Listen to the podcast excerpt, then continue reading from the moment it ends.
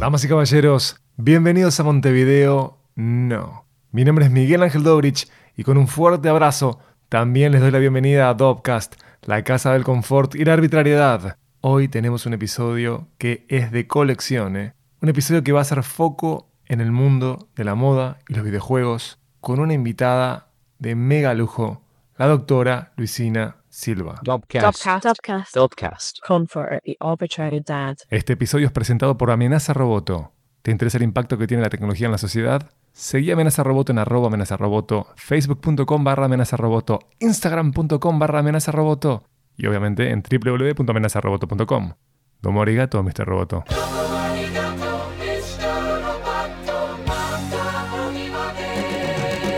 Una prenda está hecha de texturas, de fibras, de materiales que tienen una estructura y que adquieren una tridimensionalidad adicional una vez que están en un cuerpo.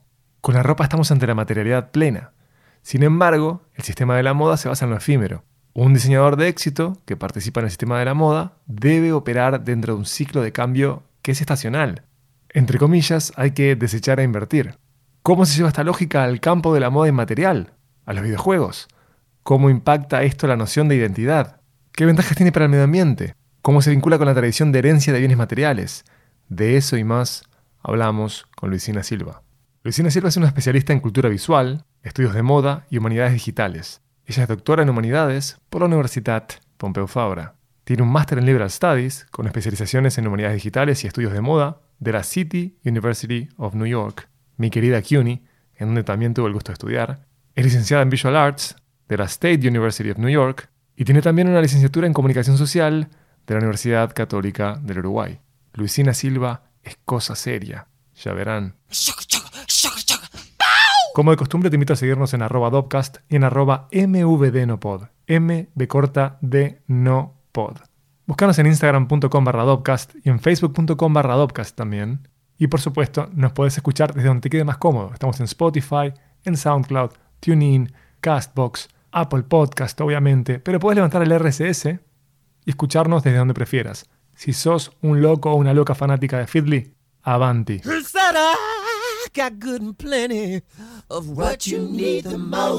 Están a segundos de un episodio que hace foco en el mercado de la moda y los videojuegos. Protagonizado por una latinoamericana que partió de Uruguay a Estados Unidos a estudiar, que de ahí siguió su carrera académica por España, que también vivió e investigó por México y Perú, y que actualmente reside en Nueva York. Con confort y arbitrariedad, los dejo ante Luisina Silva.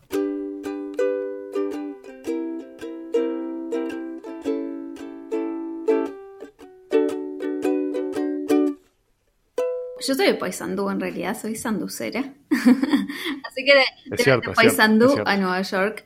Em, y el amor por Wes Anderson sigue intacto. Estoy esperando la nueva película que ahora está en Hold.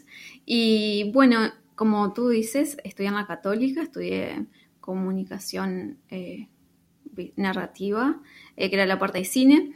Y mi familia emigró eh, a Nueva York y bueno, cuando yo terminé la, licenciatura en Uruguay, era como, mi plan era venir para acá, hacer una maestría o continuar con el tema del cine. Lo que me pasó fue que cuando vine, eh, empecé a hacer cursos este, acá y me di cuenta que, que, no era lo que quería hacer. No quería continuar con la línea de cine, con la línea de producción y dirección. Eh, no era lo mío, pero Em, descubrí eh, el amor por la historia del arte, que em, en Uruguay había tomado clases de historia del arte, pero habían sido bastante, eh, bastante como introductorias. Y acá, a través del cine, descubrí todo eso y a su vez, al estar en Nueva York, al estar expuesta y al tener acceso a, a los museos y la cantidad este, de cosas constantes que están pasando en, el mundo del arte. Así fue como me metí en, la parte de historia del arte. Y empecé a hacer, eh, hice otra licenciatura en artes visuales acá en Nueva York. Em, y después de ahí pasé a una maestría en, eh, en el Graduate Center en CUNY, en City University of New York, eh, donde me concentré en Fashion Studies que es la parte de estudios de moda, pero no solamente la parte de la historia, sino como eh, cómo se comportan los consumidores. Eh, es bastante eh, multidisciplinario, ¿no? Es como que trata de ver el contexto y todo eso lo combiné con las humanidades digitales, que era como un área yo hice esto, empecé en el 2012, mi maestría, y recién estaban eh, como empezando los programas este, de humanidades digitales eh, a nivel de maestría acá en Estados Unidos. Comprendo. Y entonces de ahí hice, hice mi maestría, eh, fue una experiencia increíble, me metí de lleno a, todo el tema del estudio de la moda. Y de ahí pasé a un doctorado que en un principio lo iba a hacer acá en Estados Unidos. Eh, apliqué a diferentes universidades, entré en un par, pero bueno, cuando se acerca la fecha, cuando te cae la ficha y te das cuenta que el programa puede llegar a llevar hasta siete años, fue como, no sé si quiero dedicar siete años más de mi vida a seguir estudiando. Además, los programas en Estados Unidos eh, de doctorado están muy enfocados al tema de preparar eh, personas para enseñar, ¿no? Están muy enfocados en la parte educativa, no tanto en la parte de investigación. Y bueno, siempre tuve ganas de mudarme a Europa y encontré un programa de un doctorado en humanidades en la Universidad Pompeu Fabra de Barcelona, eh, que era un programa que llevaba entre 3 y 4 años. Eh, también ellos estaban comenzando con todo el tema de las humanidades digitales allá, lo cual también ayudó en mi decisión a irme y me mudé a Barcelona y estuve allá cuatro años haciendo mi doctorado. Eh, Qué buenos destinos que te ha dado la vida académica, ¿eh? O sea, muy buenos destinos. Realmente. El peor indiscutiblemente Montevideo, indiscutiblemente. Estaba mejor estar en Paysandú, eso está claro. No, no, no. A Uruguay voy seguido. No hay nada como Uruguay. Este, y bueno, después de, terminar el doctorado, eh, volví a Nueva York. Y aquí estoy, de vuelta. Bueno, Luisina, quisiera saber cómo definimos moda. ¿Qué se entiende por moda? ¿Qué se entiende por moda? Moda es, son tantas cosas. Es algo que el concepto de moda ha evolucionado a lo largo de la historia y creo que es una de esas palabras eh, como el arte, ¿no? ¿Qué es el arte, no? ¿Qué es la moda? Que va a seguir evolucionando y cambiando eh, porque la moda es como ese organismo viviente que eh, está hiperconectado con los individuos que lo producen y lo consumen y a su vez está muy, muy conectado con las fibras de las ciudades. Entonces, como evolucionan las ciudades, como evolucionan las rutinas de las personas, los gustos, las necesidades, las preguntas, ¿no? cómo construimos nosotras nuestras, nuestras identidades, cómo nos representamos, cómo nos comunicamos, así es como evoluciona la moda también. Eh, no es solamente lo que nos ponemos en cuanto a la indumentaria, la vestimenta, tiene que ver también con el tema de lo que queremos reflejar, lo que queremos comunicar. Eh, esa idea, ¿no? De, de esa parte de eh, como un código, como un lenguaje, viene desde hace cientos de años. Yo en mi tesis doctoral eh, me focalicé en todo el tema del estudio de la moda en las colonias eh, de latinoamericanas, especialmente en Perú y México, desde 1750 a 1820 más o menos. Y para mí fue increíble descubrir los diferentes mecanismos que existían en ese momento que los individuos usaban para hacer que la moda eh, comunique ciertas cosas. ¿no? Y lo que, esa, eh, lo que ellos querían comunicar o lo que no querían comunicar, les iban a abrir puertas, ¿no? Los iban a, dejar acceder a puestos de trabajo, por ejemplo, a ser parte de la iglesia, em, a pagar tributos o no. Entonces, eh, el tema de la moda me parece que va mucho más allá de, lo que la, mucha gente piensa de esa superficialidad. ¿verdad? Es algo que, es parte de, nuestra identidad. Nos demos cuenta o no, cada vez que la mañana te vestís, lo que te des en tu armario, te, en parte te define. Y cuando vos conoces a alguien, antes de abrir la boca, lo primero que ve la persona, además de, de tu cara, tu pelo, es lo que te has puesto.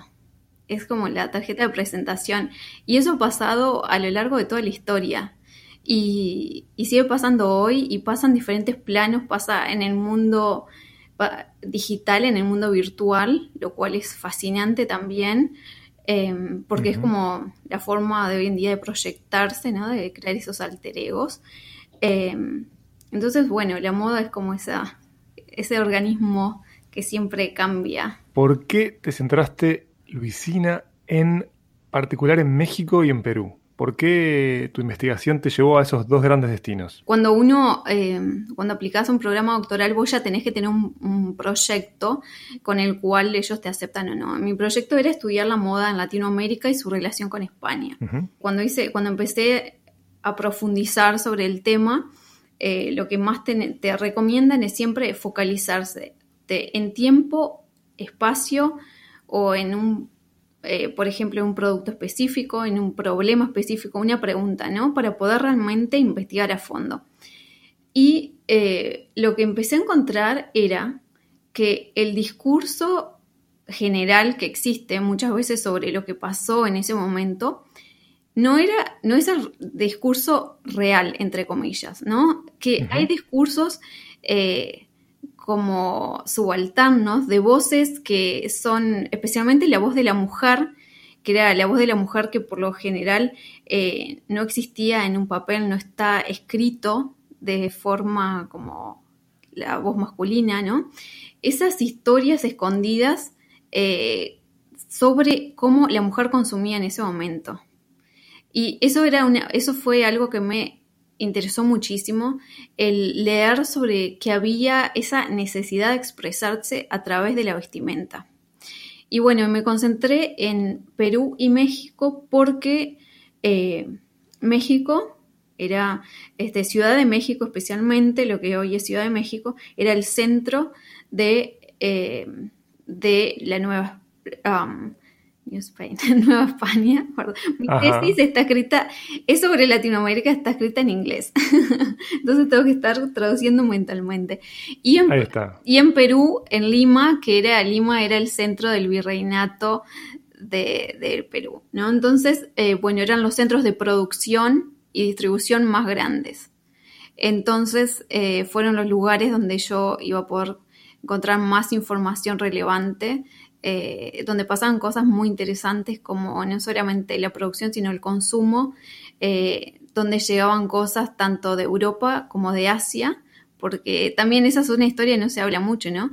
En las colonias la cantidad de vestimenta, indumentaria y textiles de Asia que la gente en Latinoamericana, Latinoamérica consumía, que tal vez a España nunca llegaban. Nosotros éramos como los que estábamos en el medio, ¿no? Y de esa forma, combinando elementos asiáticos, elementos que llegaban de Europa y elementos que se producían en eh, estos lados, era como la persona se vestía, ¿no? Eran como, venía de tres lugares diferentes. Eh, tenía, existía una variedad, una riqueza en textiles, productos, eh, mucho más, este, más grande de lo que existía tal vez en España en ese momento, en la península ibérica. Es increíble ver cómo la presencia asiática en el sur ha sido permanente, porque no es algo que ha bajado, sino que ha ido creciendo. Exactamente. Bueno, en todo el mundo, este, pero en América Latina eh, está claro, ¿no? Este, basta chequear de dónde viene gran parte de las prendas que se usan y tienen orígenes asiáticos. Yo pensaba, cuán interesante es que alguien que comienza enfocado en el cine, justo se centra en un autor que tiene un vínculo muy especial con la moda, porque realmente los universos de Wes Anderson son universos mega especiales, son universos este, de una elegancia eh, que es anti-uruguaya. Eh, ¿Por qué digo que es anti-uruguaya? Es porque nosotros venimos de una tierra en donde impera el jogging. La joguineta es perenne. Uno ve en cualquier contexto a uruguayos y uruguayas con pantalones jogging que están en mal estado, eh, busito de lana con bolita por el desgaste. Vos escapás de eso, te enfocás en Wes Anderson y después, este, por los intereses que narrabas antes, comenzás a centrarte en, este, en este como concepto que está en movimiento, que es el de la moda, y terminás en un epicentro de la moda que es, que es Nueva York. ¿no? Es un lugar en donde el mayor esfuerzo quizás sea acotar estímulos, en donde es hasta como quizás más difícil que en otras ciudades delimitar o encontrar eh, un puñado de... No me gusta pensar en tribus, pero sí como arquetipos eh, estéticos. Es mucho más amplio que acá. En Uruguay es como más sencillo este, ubicar a la gente, eh, lo cual es negativo, por cómo se viste. Vos, por ejemplo, estás hablando con alguien que tiene 40 años y que es un ridículo que usa una remera de Mario Bros como gesto de militancia a favor de Nintendo. Eh, entonces, eh, me pregunto... Lo cual seguro no es aleatorio. No es nada aleatorio. Es una decisión totalmente pensada, es un statement de eh, irresponsabilidad e inmadurez. Estamos en un momento de militancia en mi casa de los Mario Bros. Yo tengo tres hijos y, y, están todos, este, todos tienen su prenda del universo de Mario Bros están en un momento de revisitar Mario 1, Mario 2, Mario 3, Super Mario World, etc. Entonces hay como una especie de alegría en la cohesión este, de Mario, Luigi, la princesa y Toad, de Longuito, eh, que estamos este, compartiendo. Y me pregunto cuánto cambió tu vínculo con la moda al estudiar y al ir cambiando de contexto, porque una cosa es Luisina en Nueva York, otra cosa es en Barcelona, otra cosa e, es en Uruguay. ¿Cómo se refleja eso? Muy buena pregunta, excelente pregunta. Ha sido un cambio, em, creo que el tema de Uruguay es, es para analizar. Em, me parece que, eh, lo que pasa en Uruguay es súper interesante, el tema de... Eh, hay mucha gente que, como que sigue con esa idea de que no importa lo que tengo puesto, ¿no? Como que me he visto así, ya está, no me importa, es irrelevante. Em, hay mucha gente ahora, eh, hay muchos emprendedores y diseñadores nuevos que han como abierto las puertas, este, se les han abierto las puertas para explorar nuevas, eh, nuevos campos y, nuevas estéticas y eso me parece alucinante. Em, pero es muy interesante la forma en la cual consumimos en Uruguay. Creo que también el tema del precio, la moda, eh, la ropa es muy cara en Uruguay, es muy, muy cara em, con respecto a otras ciudades, lo cual tal vez hace que no puedas comprar, consumir tanto como en otros lados. Em, creo que últimamente, bueno, Internet, social media, la globalización nos ha acercado muchísimo, si yo pienso... Eh, creciendo en Paysandú en, los 80, 90, eh, a lo que es hoy Uruguay, es una diferencia abismal.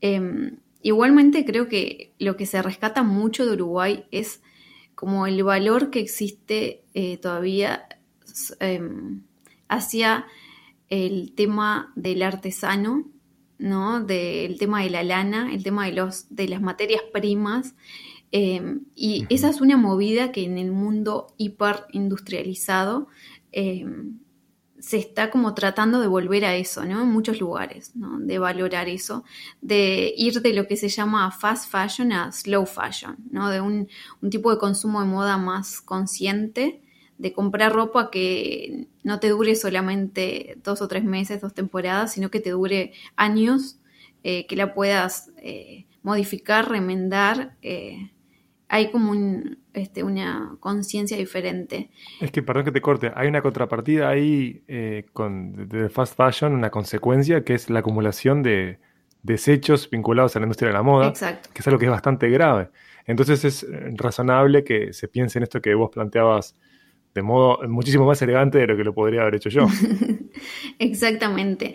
Eh, el, tema de, el tema de la moda acá en Nueva York es increíble, que es el un epicentro donde ves, bueno, ahora por la pandemia la situación ha cambiado muchísimo, pero eh, ves la convivencia de, la moda rápida y barata con la alta costura y, es una inspiración constante eh, cómo la gente se reinventa también. Y, bueno, y cuando hice el doctorado eh, tuve la suerte de, de, poder vivir en México y en Perú eh, donde hice todo mi estudio de archivo y bueno, estudié en diferentes, visité 13 archivos históricos y nacionales, bibliotecas y museos.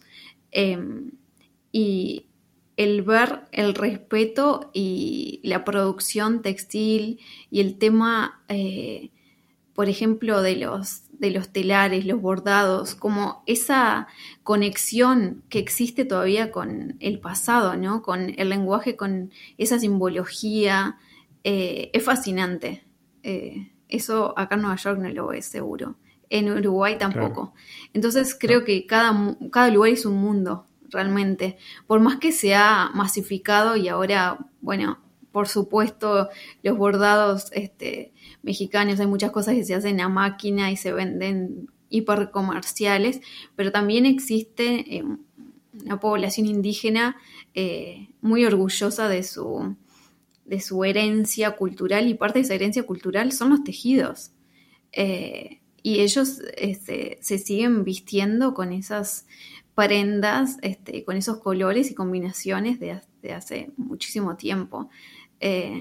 Y es fascinante porque cada lugar es un mundo también. ¿Qué diferencia tenés vos en diferentes ciudades? Por ejemplo, pensemos en eso, en Paysandú o Montevideo, eh, Luisiana en Nueva York, Luisiana en Barcelona. ¿Cómo te das cuenta que se enriquece, rota, se matiza tu identidad? Em, creo que en cuanto a la manera de vestirme y de, consumir, me he vuelto eh, mucho más consciente. En, el, en un principio, cuando me mudé a Nueva York en el 2006, 2007, eh, fue como, wow, qué cambio. Te compras una remera por 5 dólares, unos jeans por 10 y era como, consumí mucho, mucho, mucho al principio y después era como, ¿qué estoy haciendo?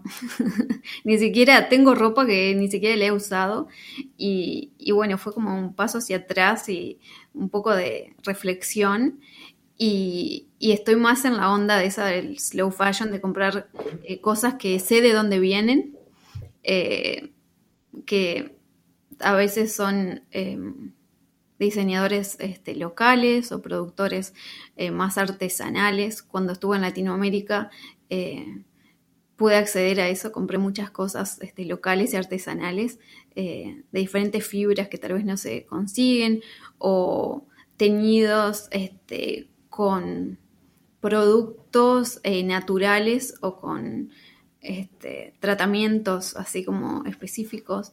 Em, así que he ido como consumiendo un poquito de aquí y allá. Eh, me parece que es este, fascinante eh, cómo, nos va cambiando, cómo queremos reflejarnos nosotros, cómo queremos vernos.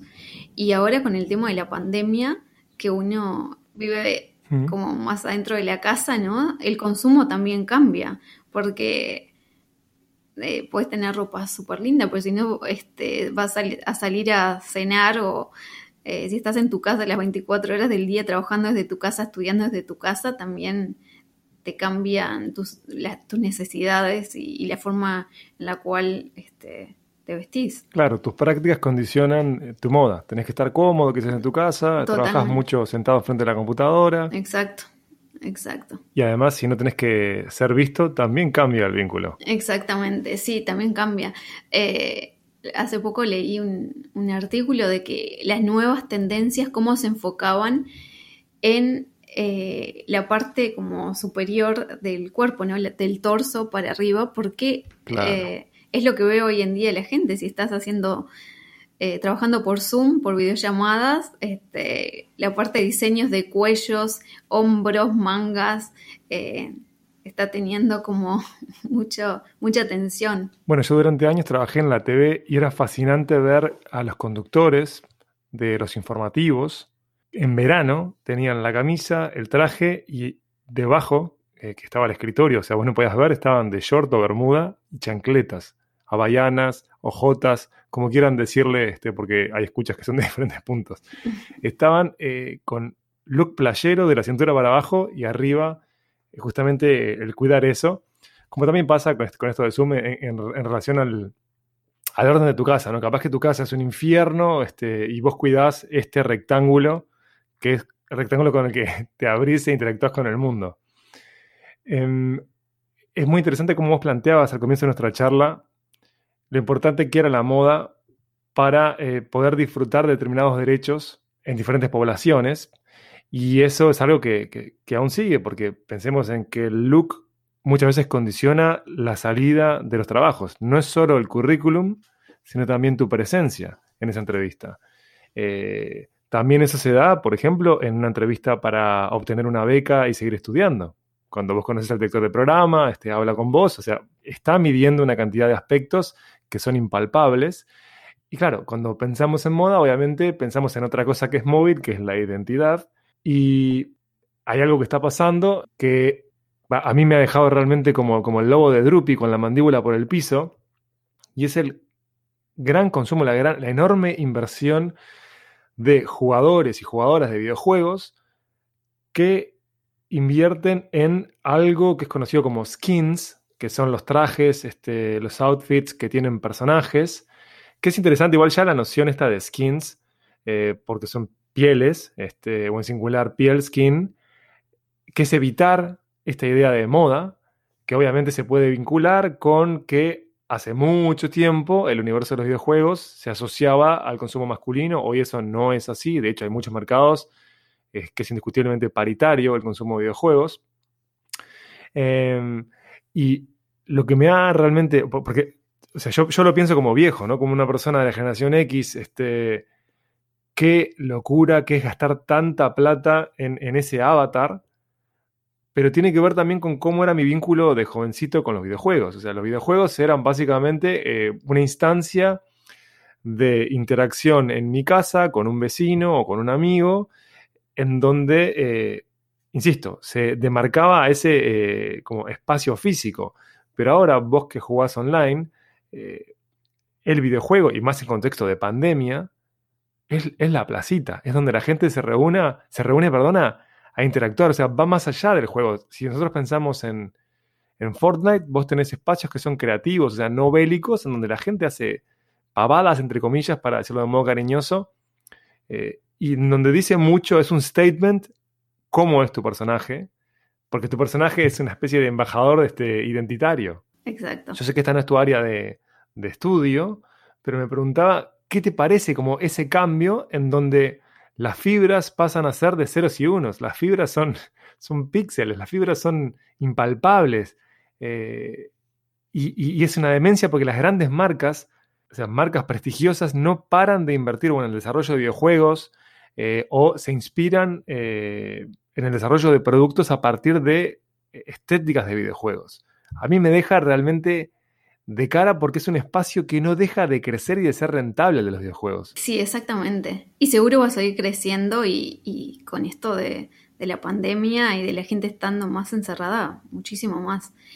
Eh, me parece fascinante eh, la idea de esa digital skins, ¿no? De esa, de esa piel digital, ¿no? Que, eh, de, que es, crea esas identidades cuando empecé a leer sobre, sobre este tema, eh, me hizo acordar muchísimo a lo que yo estuve investigando en Latinoamérica.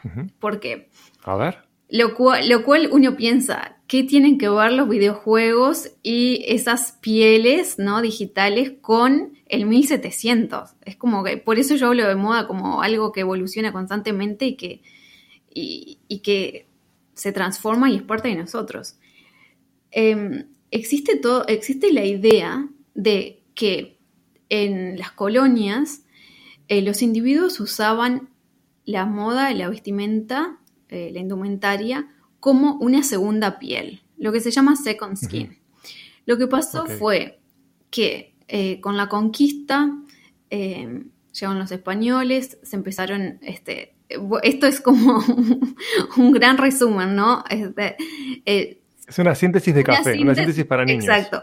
Se empezaron este, a mezclar con, los nativos, ¿verdad? Con los indígenas, eh, después con la gente que llegaba de África, los esclavos, y empezaron a haber eh, muchas este, mezclas eh, de razas, de etnias, con lo cual uno no era ya capaz de decir si una persona era la persona blanca era el europeo, ¿no? Si, era si una persona era mestizo o si una persona era de esas tantas mezclas que, había resultado. con, la, con las mezclas este, que se llaman las mezclas de castas. Las castas, hay lo que se llama, si quieren ver, las pinturas de castas, que son esas pinturas que muestran las diferentes este, mezclas raciales y étnicas y qué sale de cada una de esas uniones. Y hicieron eso para poder este, eh, categorizar la población, ¿no? Para poder identificar. ¿Qué pasa? Uno ya no es Ah, en ese momento uno ya no es más capaz de reconocer si una, si una persona es un indígena o no. ¿Y qué pasaba? Los indígenas pagaban ciertos impuestos que, por ejemplo, eh, los españoles no pagaban.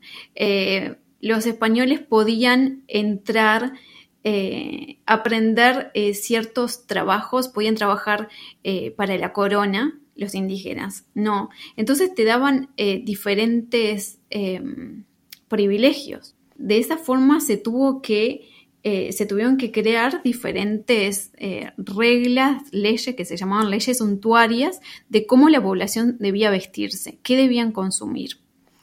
Porque la gente se daba cuenta que dependiendo cómo estaban vestidos o los accesorios que ellos tenían o si consumían textiles que venían de Europa, ellos podían pasar por blanco, podían pasar por español y eso les iba a abrir puertas.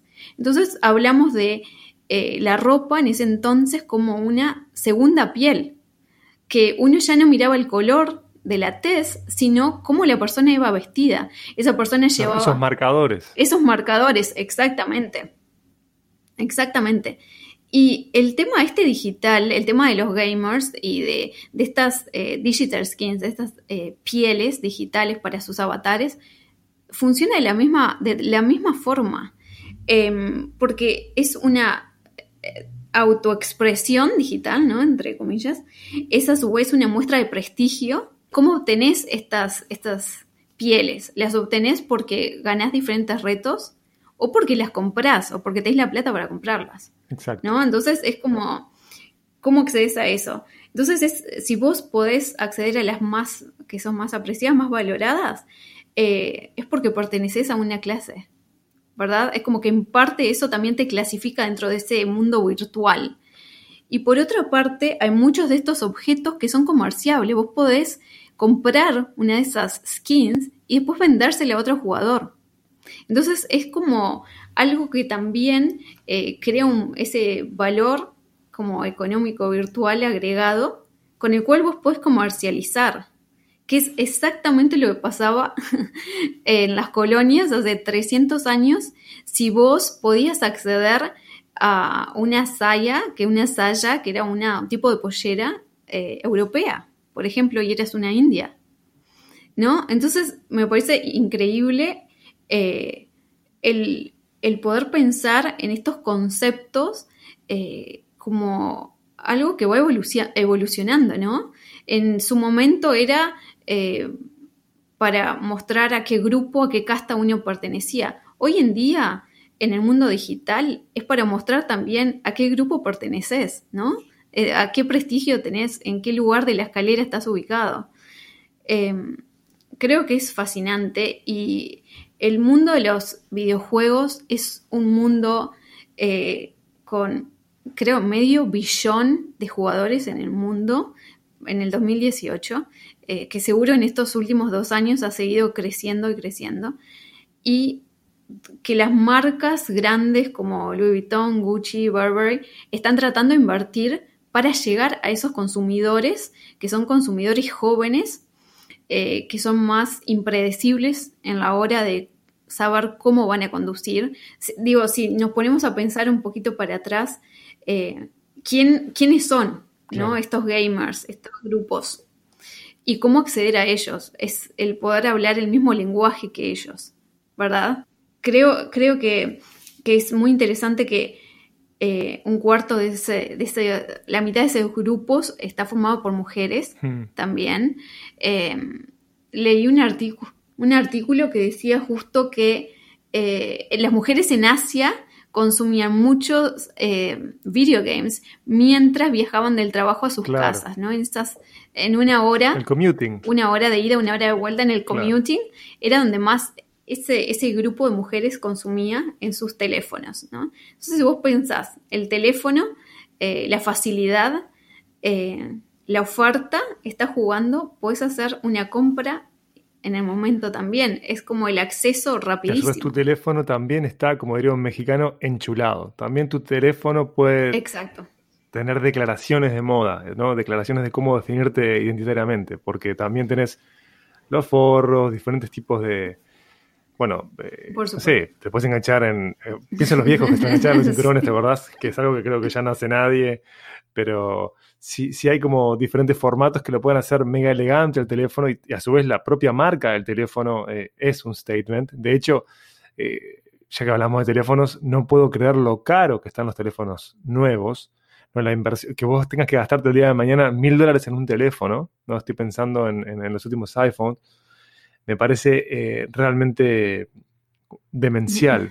Y nuevamente ahí está también está China, está, China fuerte también ahí, está China en todos lados, o sea, China eh, va por todos lados este, y, cuando hablamos de, videojuegos obviamente pensamos en Asia, porque Japón es como increíblemente fuerte en el mercado. Vos cuando recién hablabas de, billones, eh, si no me equivoco, era, sería como, eran billions, que son diferentes en español, así que cuando hablamos de billions en español serían mil millones. Este, que es una cosa que es, un número que es este, impactante. Vos decías que eran este, 500 billions, ¿no? Este era la cifra, creo. Half a billion, medio billón. Ahí está. Eh, así que son números espeluznantes.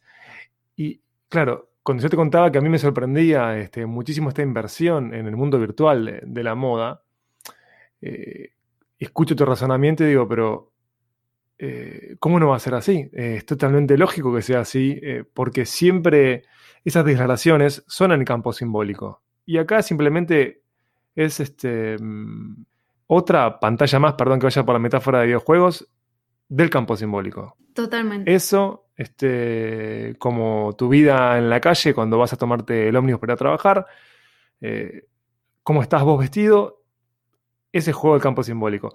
Y me acordaba un ejemplo que para mí fue sorprendente porque hubo como una especie de escándalo este, por parte de los fanáticos que eh, lo ubico en el dibujo animado de Spider-Man, que estuvo nominado a los premios Oscar, que no recuerdo si ganó o no, así que discúlpenme que no pueda hacer esa afirmación, en donde tenemos a Miles Morales, que es un Spider-Man joven de, de, Bronx, si no me falla la memoria, que él tenía un par de championes, decimos en Uruguay, zapatillas en otros mercados, calzado deportivo, que era de la marca Jordan, ¿no?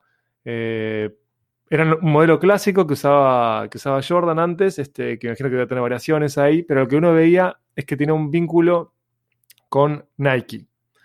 Em, y ahora en el videojuego que sacan de PlayStation 5, tiene Adidas. Entonces fue un escándalo porque la marca de, de de calzado deportivo dice mucho en la vida de un adolescente y sobre todo en la vida de un adolescente del Bronx.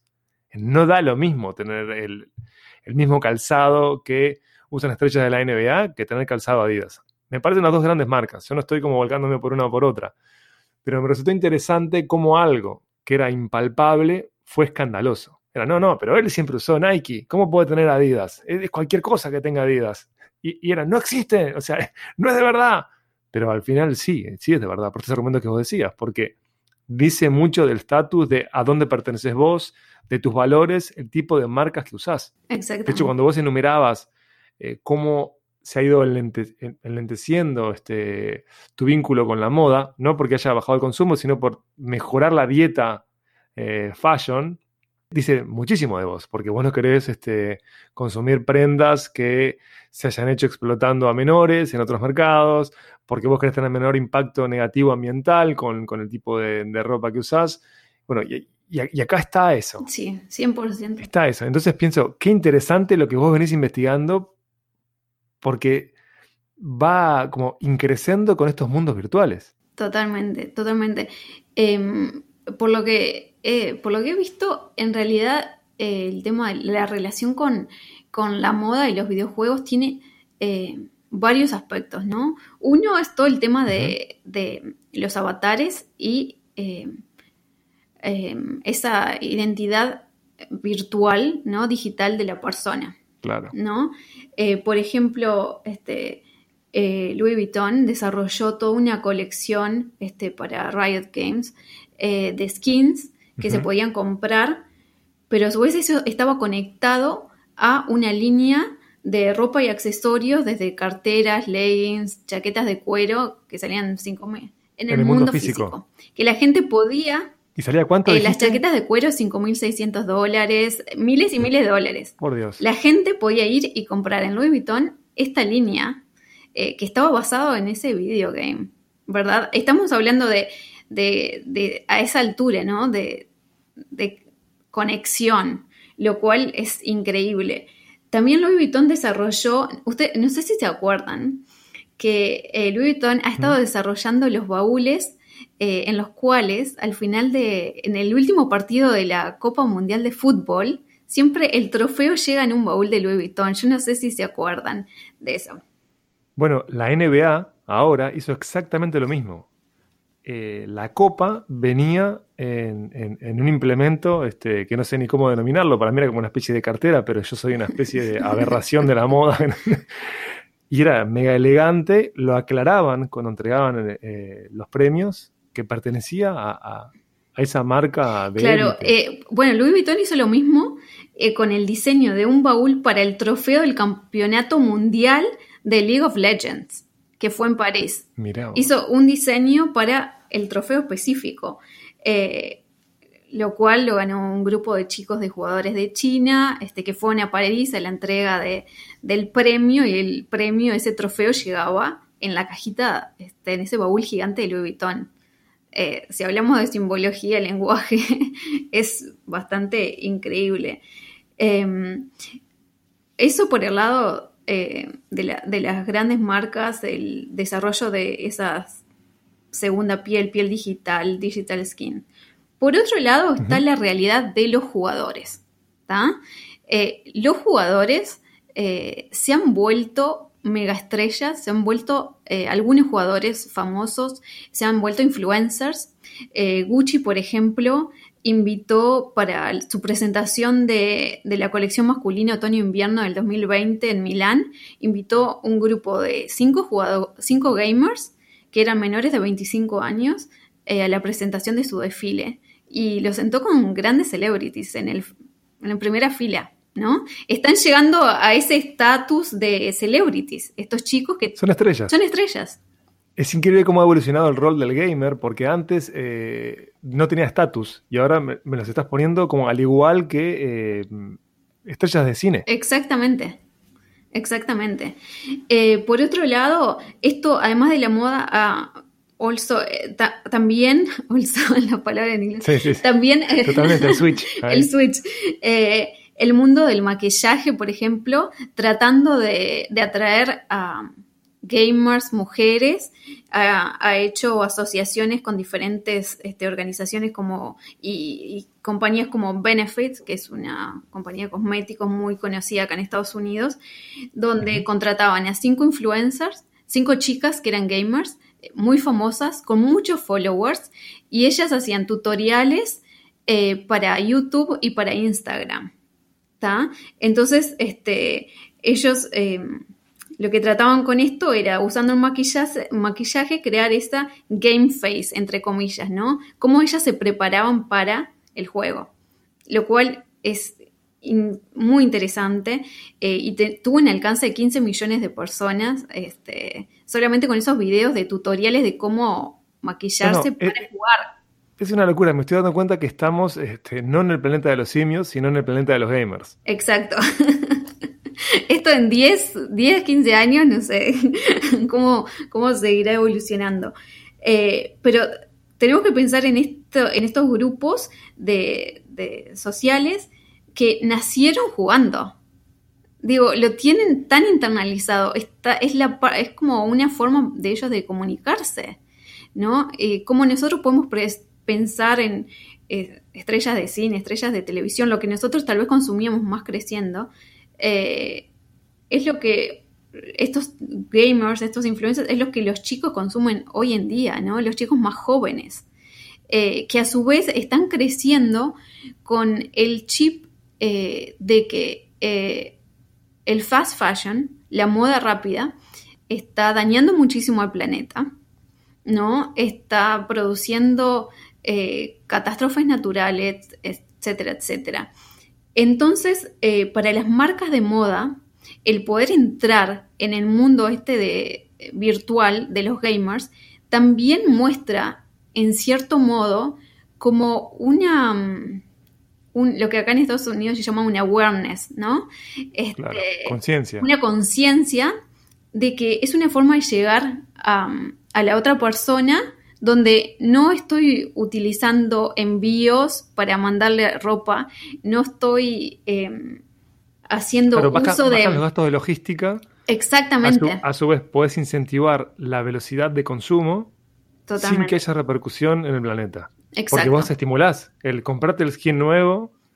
Exacto. Y eso es todo parte del mismo discurso, ¿no? Porque comprar más rápido, consumir más rápido, eh, pero a su vez te estoy mostrando que, estoy de tu lado, que no estoy dañando el planeta. Entonces eh, está muy alineado con ese discurso también. Por, otro, por otra parte, eh, los jugadores, como, como estábamos hablando, han lanzado sus propias colecciones de ropa. ellos, este, diferentes tipos de streetwear o t-shirts, que jugadores que son reconocidos mundialmente se,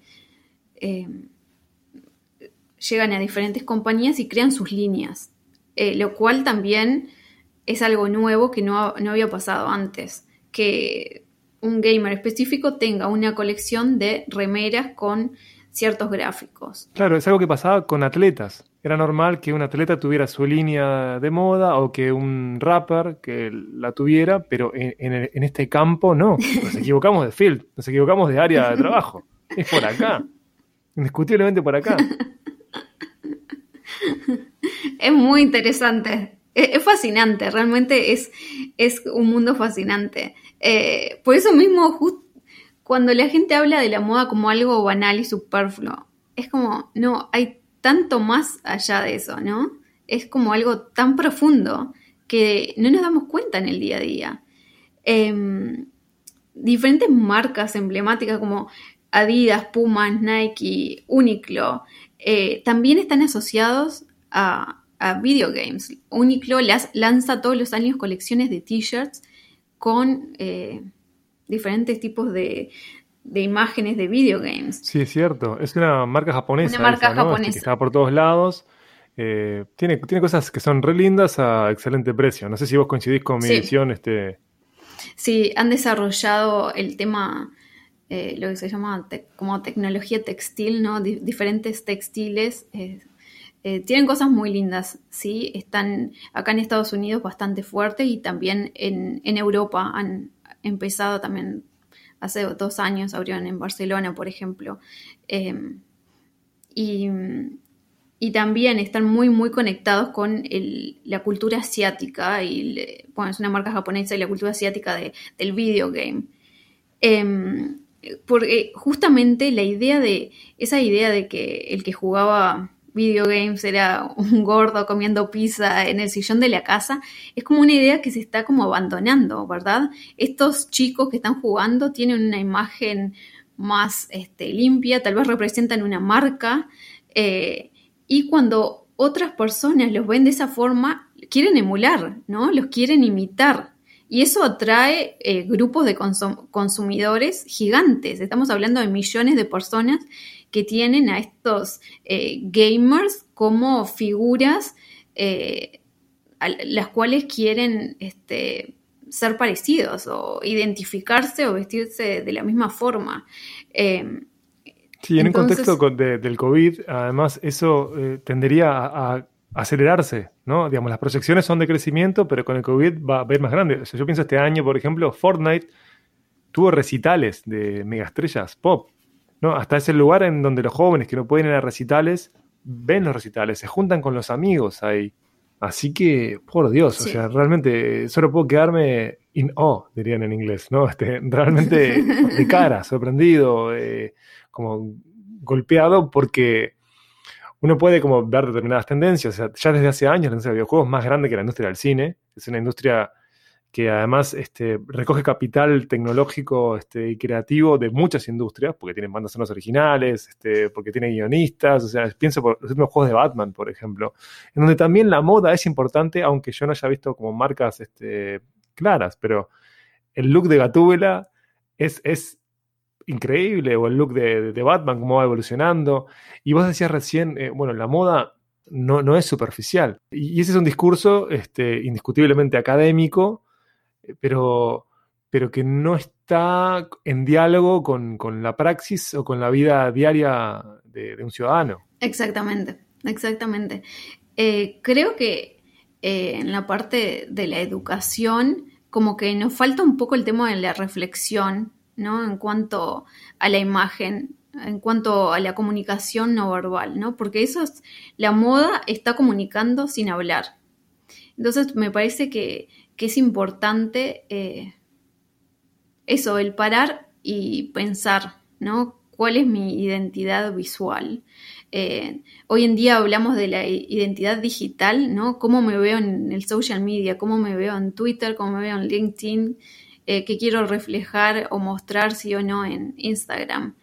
Em, pero me parece que para, para poder eh, darse cuenta uno tiene que ver el contexto, ¿no? Tiene que, tiene que darse cuenta de que la moda no es solamente la prenda, el objeto físico, ¿no? Todo lo que hay detrás de ello, todo lo la industria de la producción, la industria de consumo y la industria de lo que pasa después con ese objeto.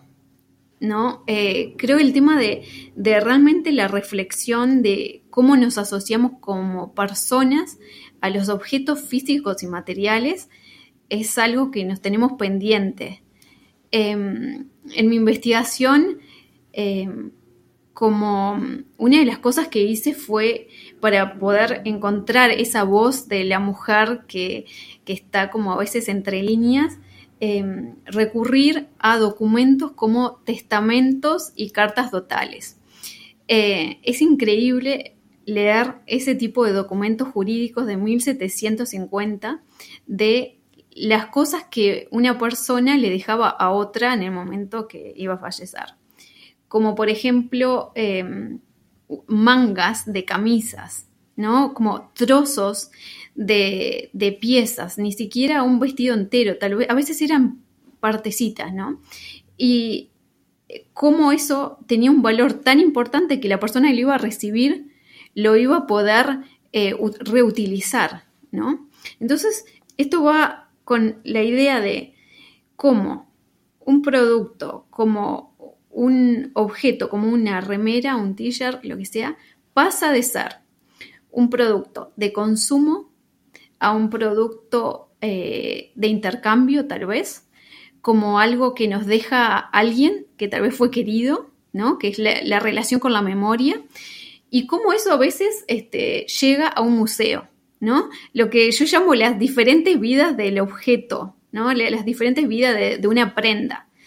Y creo que hoy en día eso también se extiende al mundo digital.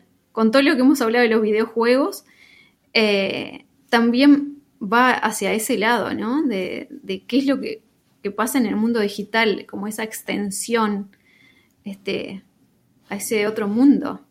Em, creo que hay como que reflexionar. Todos tenemos algo que valoramos mucho que nos, nos dejó un abuelo. Yo tengo los panuelos que usaba mi abuelo y mis abuelos, mi, abuela de Paysandú, eh, de campo, esos panuelos que se ponían abajo de, la, de las camisas.